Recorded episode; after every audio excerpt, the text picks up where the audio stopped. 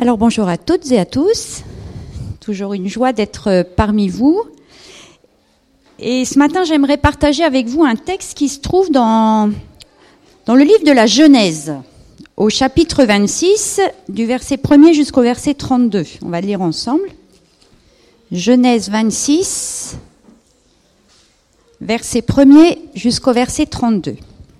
Il y eut une grande famille dans le pays, outre la première famine qui eut lieu du temps d'Abraham. Et Isaac alla vers Abimelech, roi des Philistins, à Guérard. L'Éternel lui apparut et dit, Ne descends pas en Égypte, demeure dans le pays que je te dirai. Séjourne dans ce pays-ci, je serai avec toi et je te bénirai, car je donnerai toutes ces contrées à toi et à ta postérité, et je tiendrai le serment que j'ai fait à Abraham ton père. Je multiplierai ta postérité comme les étoiles du ciel. Je donnerai à ta postérité toutes ces contrées, et toutes les nations de la terre seront bénies en ta postérité, parce qu'Abraham a obéi à ma voix et qu'il a observé mes ordonnances, mes commandements, mes statuts et mes lois. Et Isaac resta à Guérard. Lorsque les gens du lieu posaient des questions sur sa femme, il disait C'est ma sœur, car il craignait en disant ma femme que les gens du lieu ne le des, gens du lieu ne le tuent parce que Rebecca était belle de figure. Comme son séjour se prolongeait, il arriva qu'Abimelech, roi des Philistins, regardant par la fenêtre, vit Isaac qui plaisantait avec Rebecca, sa femme. Abimelech fit appeler Isaac et dit, Certainement c'est ta femme. Comment as-tu pu dire, c'est ma sœur? Isaac lui répondit, J'ai parlé ainsi de peur de mourir à cause d'elle. Et Abimelech dit, Qu'est-ce que tu nous as fait? Peu s'en est fallu que quelqu'un du peuple n'ait couché avec ta femme et tu nous aurais rendus coupables. Alors Abimelech fit cette ordonnance pour tout le peuple. Celui qui touchera à cet homme ou à sa femme sera mis à mort. Isaac sema dans ce pays et il recueillit cette année le centuple, car l'Éternel le bénit. Cet homme devint riche et il alla s'enrichissant de plus en plus jusqu'à ce qu'il devint fort riche. Il avait des troupeaux de menu bétail et des troupeaux de gros bétail et un grand nombre de serviteurs. Aussi, les Philistins lui portèrent-ils envie tous les puits qu'avaient creusés les serviteurs de son père du temps d'Abraham, son père, les Philistins les comblèrent et les remplirent de poussière. Et Abimelech dit à Isaac, Va-t'en de chez nous, car tu es beaucoup plus puissant que nous. Isaac partit de là et campa dans la vallée de Guérard où il s'établit. Isaac creusa de nouveau les puits d'eau qu'on avait creusés du temps d'Abraham son père et qu'avaient comblés les Philistins après la mort d'Abraham. Et il leur donna les mêmes noms que son père leur avait donnés. Les serviteurs d'Isaac creusèrent encore dans la vallée et y trouvèrent un puits d'eau vive.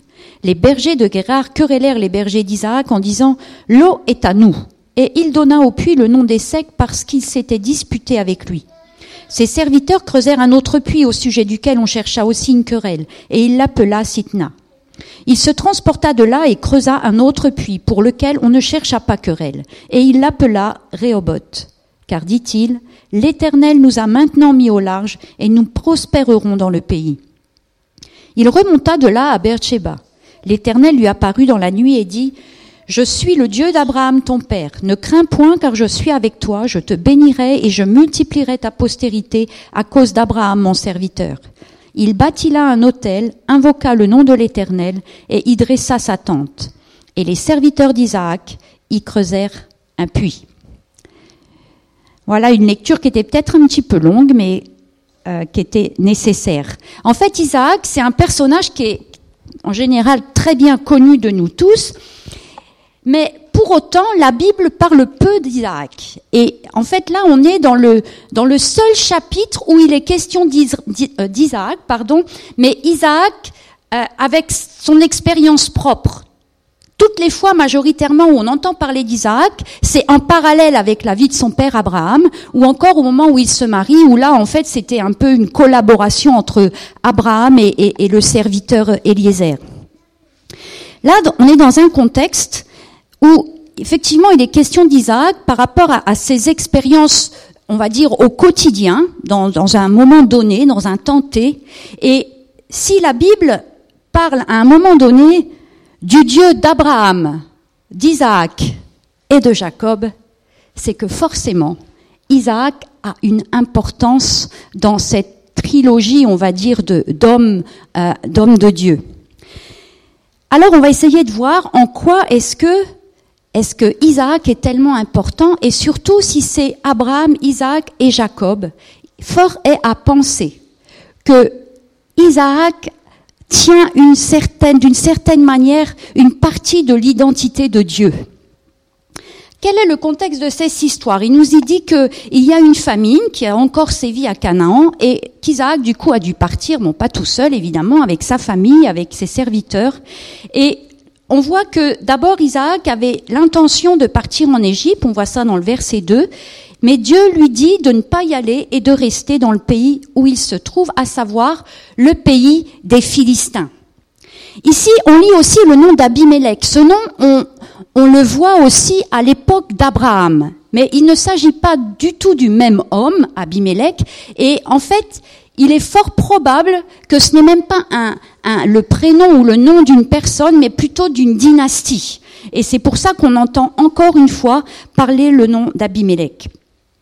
Ici, les Philistins vont être en quelque sorte une terre d'accueil pour Isaac, mais ils, sont aussi les ancêtres d'un peuple qui va lutter contre le peuple de Dieu. Ce chapitre 26, il a souvent été interprété un peu comme une rediffusion de la vie d'Abraham. Mais en s'y attardant un peu, en s'y attardant, on se rend compte que c'est bien plus que ça. C'est pas seulement Isaac, la copie en termes d'événements, de ce que son père a pu vivre. Et on va voir ici, même s'il y a plein d'épisodes de, ce chapitre qui font penser à l'histoire d'Abraham, qu'Isaac était bien quelqu'un que, qui, qui avait une personnalité bien à lui et avec qui Dieu voulait faire quelque chose de particulier. Alors dans ce, dans ce passage, Isaac veut partir en Égypte, mais finalement reste dans le pays des Philistins et reste à Guérard. Verset 3, Dieu lui dit, séjourne dans ce pays. C'est intéressant qu'en même temps que Dieu lui dit de séjourner dans ce pays, il va lui le rassurer avec la promesse. Et cette, cette manière de rassurer Isaac, elle a, elle a deux, deux, deux parties. La première, c'est que je dirais, cette promesse, elle est quand même bien clairement destinée à Isaac. Il s'agit bien d'Isaac. C'est bien à Isaac que Dieu promet. Et en même temps, Dieu va répéter la promesse qu'il a faite à Abraham, son père, en précisant, d'ailleurs, que elle, y est, liée, cette promesse, au fait que Abraham a obéi à Dieu. Après cela, Isaac va décider de rester à Guérard. Et là, on peut voir la première diapo, si vous avez le, le PowerPoint. J'aimerais commencer par un premier point qui est en fait lié à, l'installation d'Isaac à Guérard. Dieu avait dit à Isaac, séjourne dans ce pays-ci. Le mot qui est utilisé ici, c'est le mot Eret, qui signifie vraiment pays et qui signifie pas du tout le mot ville. Au moment où Dieu parle à Isaac, Isaac se trouve à Guérard. Dieu lui dit, séjourne dans ce pays mais il ne lui a pas dit séjourne dans cette ville. Et quelque part, ce choix d'Isaac de séjourner à Guérard va être le début de mésaventures, mais surtout le début d'hostilités qui vont aller grandissantes. C'est un petit peu, on pourrait dire, le début de ses ennuis. Et ça commence par l'histoire de sa femme, où tout comme son père, vous le savez bien, il va cacher l'identité de sa femme comme étant sa femme et en la faisant passer pour sa sœur. Et le verset 9, Isaac dit, j'ai parlé ainsi de peur de mourir à cause d'elle. Alors, sa femme devait être vraiment très jolie, ça c'est certain, mais Isaac a eu peur de mourir à cause d'elle. Et là, j'aimerais Juste dire que cet exemple nous montre deux choses pour nous aujourd'hui. La première, c'est que parfois nous entendons bien la voix de Dieu nous guider, mais on ne va pas au bout de ce que Dieu nous a dit. Dieu avait bien dit à Isaac de rester dans ce pays. Mais peut-être qu'Isaac aurait dû s'attarder un peu plus longtemps sur ce que Dieu lui avait dit et ne pas tout simplement en conclure ou en décider qu'il devait rester à Guérard. Peut-être pour lui c'était la simplicité, parce qu'il y avait tout à Guérard. il connaissait déjà un peu Guérard et il savait que son père s'y était aussi installé. Et si c'était bon pour son père, eh ben, c'était forcément bon pour lui. Je ne sais pas pourquoi Isaac a fait ce choix, mais en tout cas, il l'a fait, mais il n'est pas allé au bout de ce que Dieu lui avait dit de faire. Ensuite, suite à une décision, je dirais que si on ressent ce sentiment de ne pas être en paix, alors il nous faut nous arrêter et réfléchir. Parce que ici, Isaac a eu peur. Il a caché l'identité de sa femme parce qu'il a eu peur. Et j'aimerais dire que quand nous sommes là où Dieu veut que nous soyons, il y a forcément, même si peut-être il y a de l'hostilité autour de nous, mais il y a forcément un sentiment de paix qui s'installe et de sécurité. Et là, il est clair qu'Isaac n'était pas du tout dans une situation où il se sentait en sécurité. Mais il y a quand même quelque chose de frappant dans ce passage. C'est que même si Isaac s'installe à un, on va dire, un mauvais endroit, qui n'en demeurera pas moins une terre d'accueil pour lui, Dieu le bénit, Dieu le bénit abondamment. Et les promesses de Dieu, elles restent et elles demeurent, elles accompagnent Isaac, même si pour cet épisode, il a fait un mauvais choix.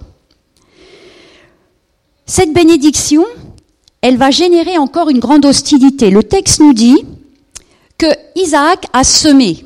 Là, jusque-là, on va dire tout à fait normal. Il a semé sur cette terre où il s'est installé. Mais le verset 13 nous dit qu'il a recueilli cette année le centuple car l'Éternel le bénit. Et la fin du verset 14, aussi les Philistins lui portèrent envie. C'est étonnant. Une même terre, mais pas une même récolte. Une même terre, mais pas une même récolte. Vous savez quoi? Vous cultivez sur une même terre que beaucoup d'autres personnes mais vous ne récolterez pas la même récolte parce que vous êtes sous la bénédiction de Dieu. Et ça, c'est très encourageant pour chacun d'entre nous. Et je suis sûre que certains l'ont déjà expérimenté. Et pour ceux qui ne l'ont pas expérimenté encore, je peux vous assurer, vous certifier que vous êtes sous la faveur de Dieu et que vous pouvez être sûr que vous allez récolter en abondance à partir du moment où vous êtes sous la bénédiction de Dieu. Abimelech va venir vers Isaac. Les Philistins sont tellement jaloux, on va dire, de cette, bénédiction d'Isaac, qu'Abimelech en vient à aller vers Isaac et lui demander de partir. Et il lui dit, car tu es beaucoup plus puissant que nous. Étonnant. L'ennemi est conscient que vous êtes beaucoup plus puissant lui. Je ne sais pas si vous vivez votre vie chrétienne avec cette conscience. L'ennemi sait que vous êtes plus puissant que lui. Pour la simple et bonne raison que en vous, vous avez quelque chose de puissant qui est la présence de Dieu et l'assurance, parce que vous êtes ses enfants, l'assurance que vous remportez chaque victoire qui est à remporter. Cet épisode-là commence à nous dévoiler le caractère d'Isaac. Ici, Isaac ne va pas chercher à se défendre. Il va partir. Alors que Abimelech lui dit bien, nous savons, je sais que tu es plus puissant que nous. Et là, Isaac aurait pu se lever, aurait pu profiter justement du fait qu'il était plus puissant aussi en termes de, population. Il avait énormément de serviteurs. Il aurait pu se lever contre eux, mais il a préféré partir. L'hostilité va aller grandissant. Dans ce pays, il y a une chose qui est tout à fait primordiale, ce sont les puits. On va mettre la, diapositive numéro 2. Les puits dans ce pays, c'est quelque chose de d'absolument incontournable. Toute personne qui, a, qui a un, troupeau, qui cultive et, même pour la vie au quotidien, a forcément besoin d'un puits. Et creuser un puits, c'était l'équivalent que d'être reconnu propriétaire de l'endroit où on a creusé le puits. Là où Isaac creusait un puits, il déclarait logiquement en même temps je suis propriétaire du lieu sur lequel j'ai creusé ce puits.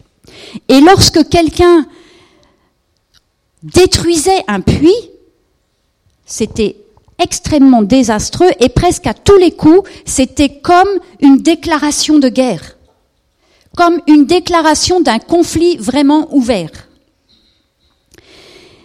Isaac, il part de Guérard et au verset 17, il est précisé qu'il s'établit dans la vallée de Guérard. Et là, on a la diapo 4 et 5. J'ai repris quelques quelques diapositives pour juste un petit peu montrer. Bien sûr, aujourd'hui, il n'y a plus grand-chose à part de la terre, mais c'était, c'était bien les endroits où Isaac s'est installé.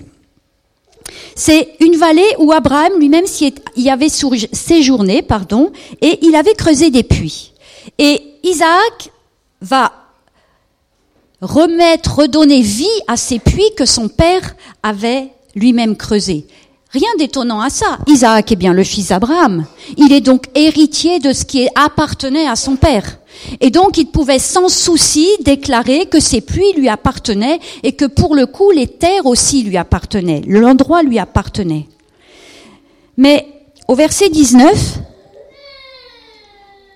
on constate qu'en creusant ses puits, là encore, Isaac s'est déplacé avec la bénédiction de Dieu. Au verset 19, on va le lire si vous voulez bien. Les serviteurs d'Isaac creusèrent encore dans la vallée et y trouvèrent un puits d'eau vive. Cette précision de puits d'eau vive, c'est pas du tout anodin. Il n'avait pas creusé un puits, trouvé un puits comme les autres. Il avait trouvé un puits qui était vraiment, qui tirait profondément d'une source. Et si ça tirait d'une source, ça voulait dire que ce puits il allait vivre pendant des années et des années. Et là, on se rend compte que la bénédiction est encore présente. Et on s'étonne que Isaac ne va pas finalement profiter de cette bénédiction, puisque là encore, les Philistins vont lui chercher querelle en voulant s'accaparer ce puits. Et ils vont réussir, parce que Isaac va encore partir, mais il va donner un nom à ce puits. Dans la diapositive numéro 6, on, voit justement cette querelle. Et Isaac donne à ce puits le nom d'Essec qui, signifie dispute.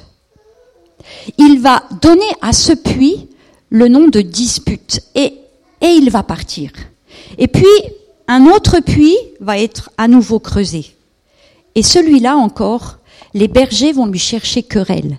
Et on se rend compte que c'est comme si les Philistins, au fur et à mesure de la marche d'Isaac, le poussaient toujours plus loin, le chassaient toujours plus loin de, de, leur lieu de vie, de leur pays. Mais est-ce, que ce sont vraiment les Philistins qui sont en train de pousser Isaac? Ou est-ce que ce n'est peut-être pas finalement la main de Dieu qui, avec les événements, est en train d'emmener Isaac là où il veut l'emmener. Ce dernier puits sera nommé Sitna, ce qui signifie querelle et haine. Et là, le verset 22 nous dit qu'Isaac se transporta de là et creusa un autre puits pour lequel on ne chercha pas querelle, et il l'appela Réoboth. On pourrait s'étonner du comportement d'Isaac. Jusque-là, on avait quand même vu Isaac reproduire toujours ce que son père avait lui-même accompli ou avait fait. Mais face à l'hostilité des Philistins, on se rend compte qu'Isaac a été extrêmement différent de son père Abraham. Même si Isaac s'est laissé guider par les événements, parce que ce sont quand même bien les événements qui l'ont guidé, il l'a fait avec un principe et voire même une stratégie. D'abord, il a refusé de s'installer là où il y a des conflits et de l'hostilité. Ça, c'est la première chose qu'on voit chez Isaac. Partout où il y avait hostilité, conflit, Isaac a décidé de partir. Ensuite, il a refusé de faire valoir sa puissance. Et là, à travers cela, on voit que le caractère d'Isaac se révèle comme étant un homme de paix. J'ai lu que certains ont parfois dit que Isaac était un lâche, que chaque fois il a fui par lâcheté. Mais je ne crois pas du tout qu'Isaac a fui par lâcheté. Isaac a fui parce qu'il était au fond un homme de paix. Il n'était clairement pas un homme de guerre. Il était un homme de paix. Et je ne sais pas si vous pouvez imaginer tous ces voyages qu'il a dû faire, tous ces déplacements qu'il a dû faire, tous ces puits qui ont été à nouveau à construire. C'est pas Isaac qui les a construits, ces puits. Ce sont ses serviteurs. Et je peux vous assurer que construire un puits, ça ne prenait pas une journée. Et que chaque fois qu'Isaac venait voir ses serviteurs en leur disant, écoutez, c'est pas grave, on leur laisse le puits que vous avez creusé pendant des jours, des jours et des semaines. Peut-être même certains se sont blessés en construisant ces puits, en les creusant. C'est pas grave, c'est rien. On va en construire un autre ailleurs. Et on les en construisait un autre. Et ils creusaient. Et Isaac venait et leur disait, Oh, ils cherchent querelle, c'est pas grave. On n'est pas à un puits près. On leur laisse. C'est pas grave, vous êtes forts, vous êtes musclés. En plus, maintenant, vous avez l'expérience pour creuser les puits. Alors vous allez en creuser un nouveau. Et puis les Philistins arrivent et à nouveau disent, non, non, c'est à nous ce puits. Ils n'ont pas creusé. C'est pas grave. C'est pas grave. Soyons généreux. Mes serviteurs, soyons généreux. Abandonnons abandonnons ce puits encore une fois.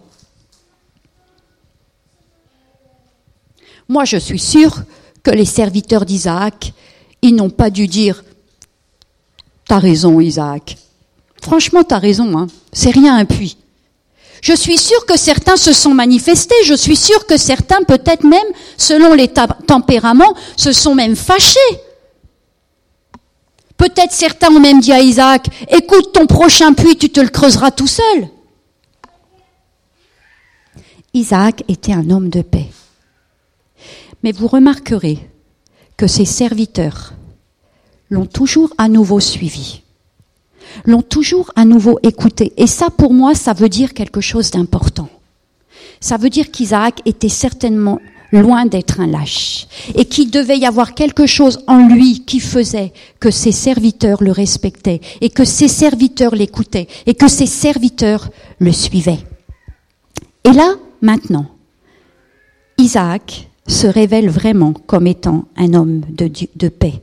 Et ce personnage d'Isaac nous éclaire sur l'attitude que nous devons avoir nous-mêmes face aux hostilités sur l'attitude que nous devons avoir quand quelque chose se lève contre nous. Là, pour le coup, Isaac a privilégié la paix alors que il n'était pas en tort, loin s'en faut. Qu'est-ce qui fait que souvent nous nous soulevons fortement contre certaines hostilités qui se présentent à nous? Parce que nous savons que nous ne sommes pas en tort. moi, plus je sais que je ne suis pas en tort et plus j'ai envie de me révolter. Vous savez pourquoi? Parce qu'il y a quelque chose qui crie là et qui dit justice, ça c'est de l'injustice. Isaac n'était pas en tort. Et pourtant, il nous apprend par ce passage, par ce texte, par cet épisode, quel comportement nous devons avoir, qu'est-ce que nous devons cultiver et entretenir. Nous devons cultiver et entretenir la paix. Et je peux vous assurer, et certains le savent déjà, j'en suis certaine aussi, que c'est loin d'être toujours facile. Parce que parfois, il faut creuser pour que cette paix, elle vienne. Et parfois, il faut recreuser mais Dieu nous appelle aussi à être de ceux qui procureront la paix et de chercher toujours la paix en toutes circonstances. Cette hostilité de terre d'accueil pour Isaac, finalement, ici, a prouvé les effets positifs de sa stratégie. Je ne sais pas s'il faut parler d'une stratégie vraiment, mais je pense que c'était une décision claire pour Isaac de préférer la paix à l'hostilité.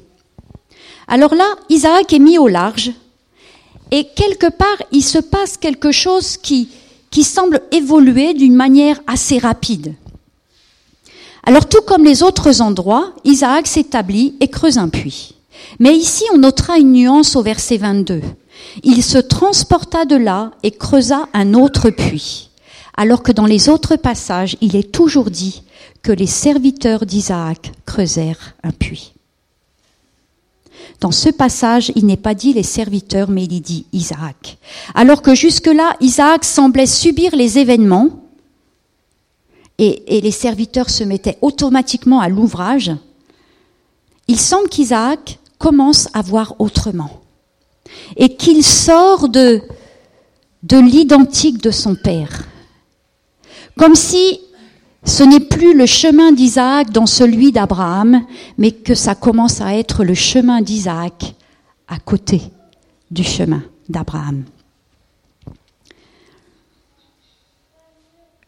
Moi, je suis quand même toujours émerveillée de voir combien de Dieu peut être fidèle malgré nos erreurs.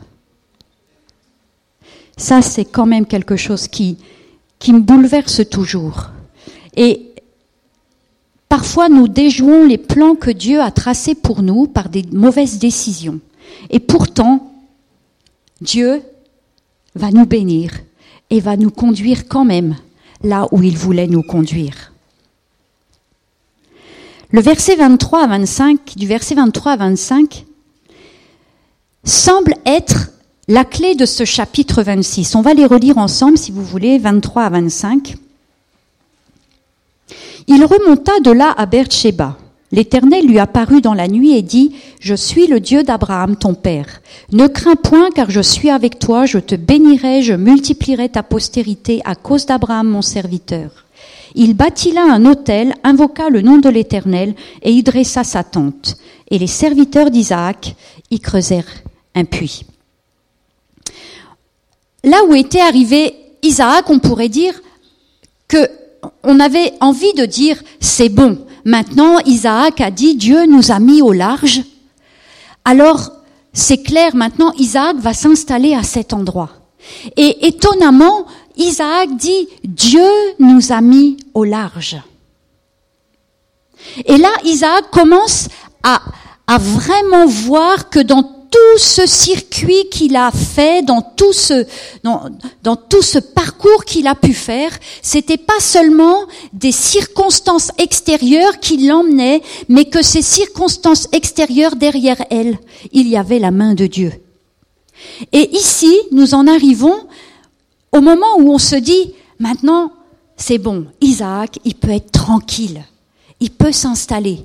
Et on ne sait pas pourquoi, tout à coup, au verset 23, on voit un Isaac qui part et qui va à Beersheba. Il remonta de là à Beersheba. Qu'est-ce qui s'est passé? Pourquoi est-ce que Isaac a fait tout à coup le choix de partir à nouveau pour rejoindre un endroit qu'il connaissait d'ailleurs très bien? Je crois qu'Isaac avait vraiment modifié son processus de réflexion par rapport à ce que Dieu avait pu lui dire et lui promettre.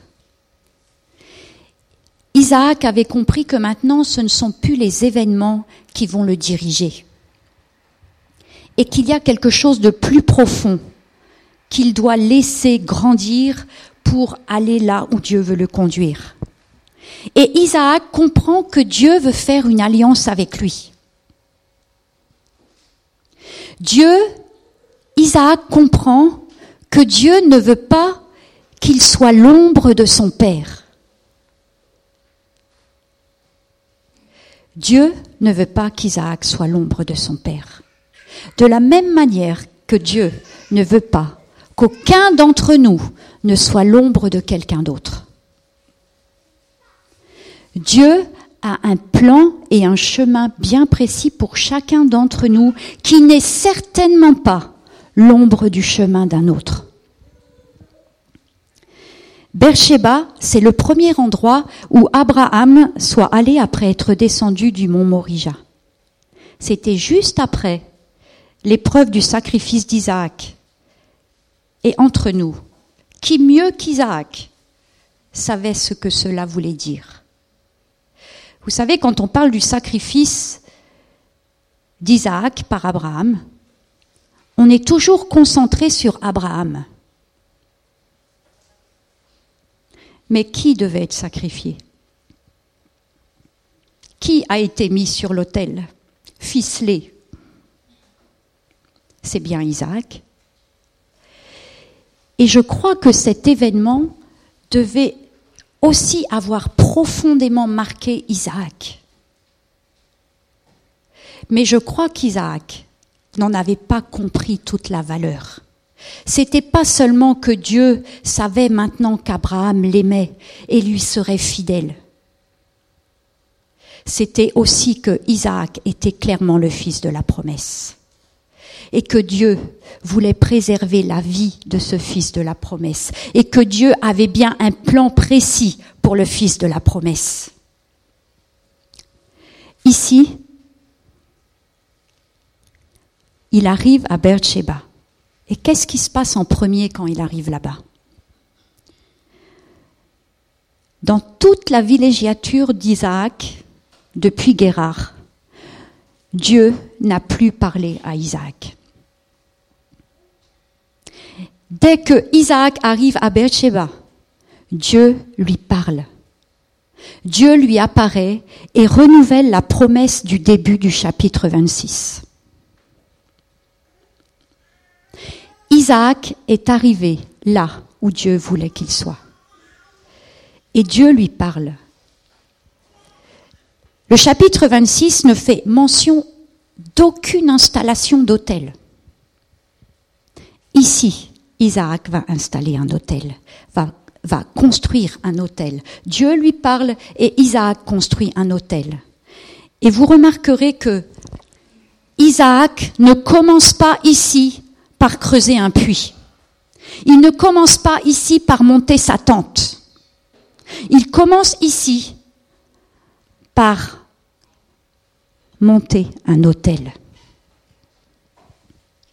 Il commence finalement en faisant les choses dans le bon ordre. Isaac se centre maintenant sur l'essentiel. Il se centre sur Dieu et c'est lui en premier. C'est comme si, là, tout de suite, maintenant, Isaac dit, Seigneur, je reconnais que tu es Dieu. Je reconnais que je suis le fils de la promesse. Et je veux prendre ma vie comme étant la vie que tu as décidée pour moi. Je ne veux plus être l'ombre de mon Père, je veux être ce que tu veux que je sois. Je ne sais pas pourquoi, mais tout à l'heure, quand j'étais assise là, je n'avais pas du tout, pendant ma prédication, euh, eu cette pensée d'être l'ombre de son Père. Et je crois que ce matin, il y a au moins une personne qui est dans cette situation, qui vit dans l'ombre de quelqu'un d'autre. Alors je ne sais pas si c'est l'ombre d'un parent ou l'ombre de quelqu'un d'important. Mais je crois que Dieu veut dire à cette personne, tu n'es pas sur cette terre pour vivre dans l'ombre de l'autre. Et tu n'as pas encore compris que je suis ton Dieu et que j'ai tracé une vie pour toi en particulier et que tu n'y es pas encore rentré. C'est une pensée qui est très forte et, je crois vraiment qu'il y a quelqu'un qui est concerné ce matin par ça. C'est une parenthèse, mais c'est pas une parenthèse pour la personne concernée. En tout cas, Dieu a conduit Isaac à une maturité spirituelle qui le, rend capable aujourd'hui de prendre possession de cette promesse qui était la promesse faite à son père Abraham, mais qui devient une promesse qui est pour lui-même. je te bénirai, toi et ta famille. Ça veut dire que nous sommes tous héritiers de la bénédiction que Dieu a pu donner à nos parents. Mais nous aurons nos propres, notre propre chemin. Nous aurons nos propres expériences. Nous aurons notre propre but. Nous aurons notre propre mission. Et nous serons une bénédiction peut-être complètement différente, différemment de ce que nos parents peut-être ont été une bénédiction. Isaac était un homme de paix. Ce chapitre nous interpelle sur plusieurs choses. Alors c'est la diapo numéro 7, mais je crois que c'est écrit trop petit pour que on puisse lire. D'abord sur la manière dont nous devons accueillir les paroles ou les promesses, les directions que Dieu nous donne, à la fois dans l'espace géographique et dans l'espace-temps. Parfois nous allons trop vite, ou parfois nous ne nous attardons pas suffisamment sur ce que Dieu nous dit. Ensuite, nos erreurs engendrent inévitablement des conséquences hostiles. Mais pour autant, la fidélité de Dieu demeure malgré nos erreurs. Dieu, voyant notre cœur sincère, cherchera toujours à nous conduire au but qu'il a fixé pour nous. Au milieu des hostilités, des conflits que nous pouvons rencontrer, nous devons toujours rechercher la paix, à savoir la paix à l'image de Jésus. Le Dieu d'Abraham, d'Isaac et de Jacob. Abraham a une forte, Isaac a une forte part en termes de paix. Et on ne peut pas s'empêcher de penser à ce Jésus qui est venu sur terre pour amener la paix. Durant toute notre vie, et je terminerai par ça, le but de Dieu, à travers l'œuvre du Saint-Esprit en nous, c'est de faire grandir notre maturité, mais notre maturité spirituelle, pour que nous puissions vivre selon ces principes et devenir une bénédiction pour ceux qui nous entourent. Notre but ultime, c'est vraiment de pouvoir grandir en maturité spirituelle. Et plus nous grandissons en maturité spirituelle, tout comme Isaac, nous nous approchons du but que Dieu a fixé pour nous. J'aimerais vraiment que nous puissions considérer cette histoire d'Isaac pour chacun d'entre nous et que nous puissions vraiment nous, mettre de manière individuelle devant Dieu et, et aussi nous poser cette question. Est-ce que, est-ce que je suis vraiment dans cette direction où, où je me sens être choisi par Dieu, mais aussi propriétaire, héritier d'une promesse qui m'est tout à fait propre à moi? Nous sommes tous héritiers d'une promesse qui nous est propre, de bénédictions qui nous sont propres. Et Dieu veut nous y conduire. Et il nous y conduit parce que son Saint-Esprit est en nous et que nous y sommes attentifs. Ce Saint-Esprit, il est là. Et il veut toujours prendre de plus en plus de place et c'est bon parce que plus il prend de place et plus nous nous approchons du but que Dieu a fixé. J'aimerais qu'on se lève si vous voulez bien.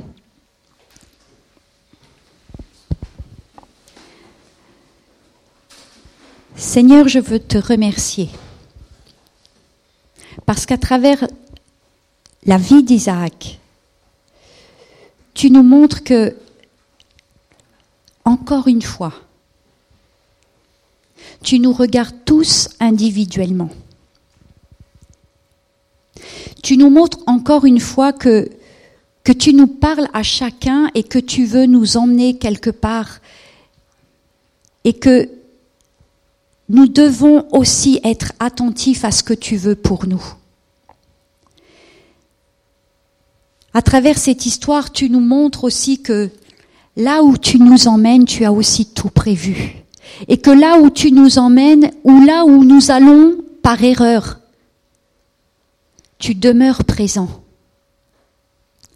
Seigneur, merci pour ta présence qui demeure quelles que soient nos décisions. Mais si tu demeures présent, c'est aussi parce que tu veux nous ramener exactement là où tu veux nous conduire. Seigneur, je veux te remettre chacun d'entre nous. Je veux te remettre le but, l'objectif que tu as fixé pour chacun d'entre nous individuellement.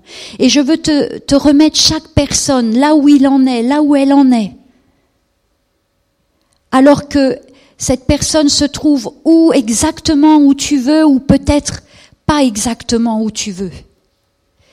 Mais Seigneur, je te prie que chacun d'entre nous, nous puissions aller de plus en plus vers cette attention particulière à ton Saint-Esprit, pour que nous puissions toujours être sensibles à là où tu veux nous emmener. Et Seigneur, je voudrais te prier aussi particulièrement pour cette personne qui vit dans l'ombre d'une autre. Seigneur, je crois que tu veux vraiment toucher le cœur de cette personne ce matin et que tu veux la faire sortir de l'ombre pour l'amener à la lumière. Parce que là où elle est, tu ne peux pas l'éclairer. Merci Seigneur de, de lui donner ce matin par ton Saint-Esprit de comprendre que tu as quelque chose pour elle précisément et qui ne peut pas être le plagiat ou la rediffusion de quelqu'un d'autre. Seigneur, je veux te louer ce matin et te remercier pour ton amour immense que tu as pour chacun d'entre nous.